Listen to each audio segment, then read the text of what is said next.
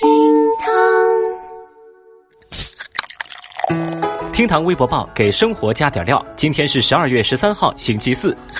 继不知妻美刘强东、普通家庭马化腾、毁创阿里杰克马、一无所有王健林、下周回国贾跃亭、名下无房潘石屹、顺便赚钱丁三十、北大还行撒贝宁之后，不知爹父王思聪这个梗啊，在十二号的微博舆论场那是大火一场。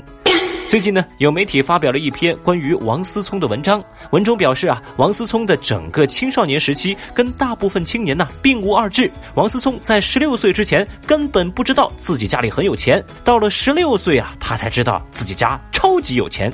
他跑去找父亲王健林求证，父亲回答说：“哎呀，这都被你发现了呀。”随后，热搜词条“不知爹父王思聪”窜上微博热搜第一，微博网友们是强势围观、热烈讨论、段子调侃。有网友就评论道：“啊，嗨呀，我在等一个我爸爸开口的机会，等他告诉我咱家有钱，我呢还是先搬砖去了。” 其实看到这儿呢，小雨首先就有个疑问：哎，这篇报道是哪家媒体的啊？你这是把王思聪写成了个傻子呢，还是把我们当成傻子了？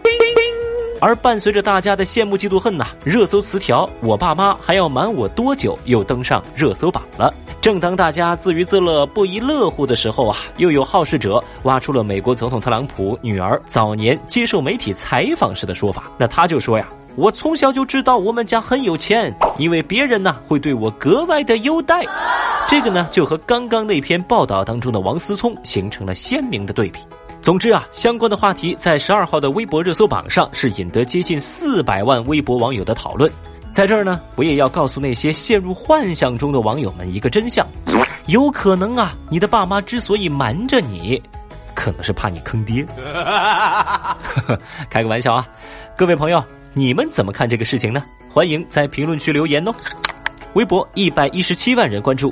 偶像剧《天国的嫁衣》从二零零四年开播至今呢，已经十四年了，也是不少人童年时的追剧回忆。十二号，有媒体在微博上报道说，广电总局近来公布了十一月电视剧备案的这个列表，就显示到新版的《天国的嫁衣》预计在二零一九年十月开拍，一共四十四集，剧情和原版呢并没有太大的差异。换言之啊，《天国的嫁衣》又要翻拍了。哼。而老一版剧集当中的主演之一的演员明道啊，被媒体问及此事时，就回应说，很希望自己的作品被翻拍，觉得呢这没有什么不好，反而呢非常的期待。当然了，在得知这部剧要被翻拍的时候，网友们那是一万个不愿意。不过呢，面对明道的表态，大家也非常耿直的指出，哎。你们媒体问都问了别人了，那明道还能说不期待吗？哎，这就是客套啊，不必当真。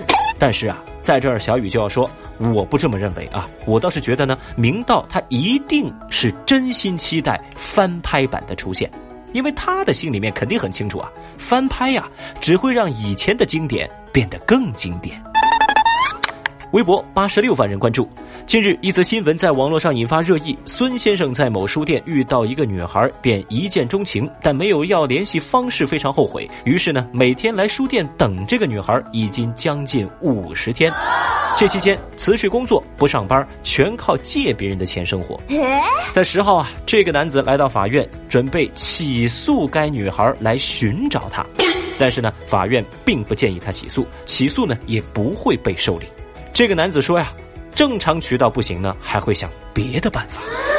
这位孙先生的行为真的是吓到了不少的网友，大家纷纷提醒那位姑娘说：“姑娘啊，你可得躲好了啊，千万小心那个变态。”小雨觉得吧，啊，利用浪漫作为幌子，以一见钟情之名进行无底线的搜寻，这不是痴情啊，这是骚扰。真正健康和平等的追求，那是尊重当事人的意愿，要知道。钟情是有界限的，这种有恃无恐的一见钟情不能美化，更不能推波助澜。微博六十六万人关注。十二月九号，陕西西安的吴先生在西安医学院附近的一家酒店呢，发现酒店插座内藏有针孔摄像机。吴先生说呀，这插座呀是正对着床，拆开这个摄像机之后，发现里面有 USB 储存卡和 USB 的接口。那储存卡里面呢，还有一千两百多个视频文件。酒店工作人员回应说，咱酒店是没有问题的，这可能是呃是有人诽谤我们。但酒店的这番回应呢，根本没有微博网友相信，甚至有人直接评论说。：“哟，你们这招贼喊捉贼是不是用的也太顺手了呀？”原因呢，就是在于此前吴先生在网络上曝光这个事情的时候就说到，当他把这个问题反映给酒店的时候，酒店的态度是很蛮横的，而且收走了储存卡，并且疑似威胁吴先生，后来才导致吴先生向警方报案，并且把这个事情曝光在网络上。那就目前的情况来看呢，网友几乎是一边倒的认为商家的回应和做法是无耻的。当然，小雨还是那句话啊，在警方公布调查结果之前，我们所看到的或许并不是事件的全貌，咱还得让真相再飞一会儿。最后，我们再来看一看十二号微博热搜榜的其他情况。在经历前后三天的听证会之后，华为的 CFO 孟晚舟被加拿大法庭准许保释。孟晚舟在朋友圈发文称：“我在温哥华已回到家人身边，我以华为为傲，我以祖国为傲。谢谢每一位关心我的人。”这个消息有一百七十七万微博网友关注到。演员张卫健最近谈及当年在自己当红之际离开 TVB 的原因。他坦言呢，曾经是因为凭借《西游记》走红之后呢，有前辈找他拍戏，但对方说了一句：“你没有毛啊，就没有价值。”就让他开始怀疑自身的价值，自己是不是只能演孙悟空这个角色呢？为了证明张卫健没毛也可以，所以呢，他一直顶着光头到了现在。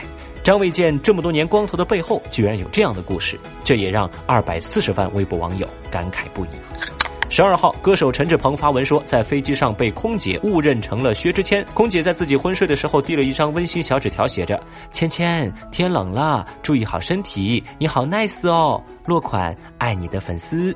这个尴尬场景啊，引发了微博一百六十八万人的围观。最近，日本媒体披露演员蒋劲夫的监狱内的生活。他生活在面积五平米的单人房间内，伙食搭配相当有讲究，主要是按照米饭和杂粮七比三的比例调和。另外呢，还有鱼和肉。据了解，上个月二十八号，蒋劲夫是现身日本警署自首，并且向警方承认了涉嫌家暴的指控。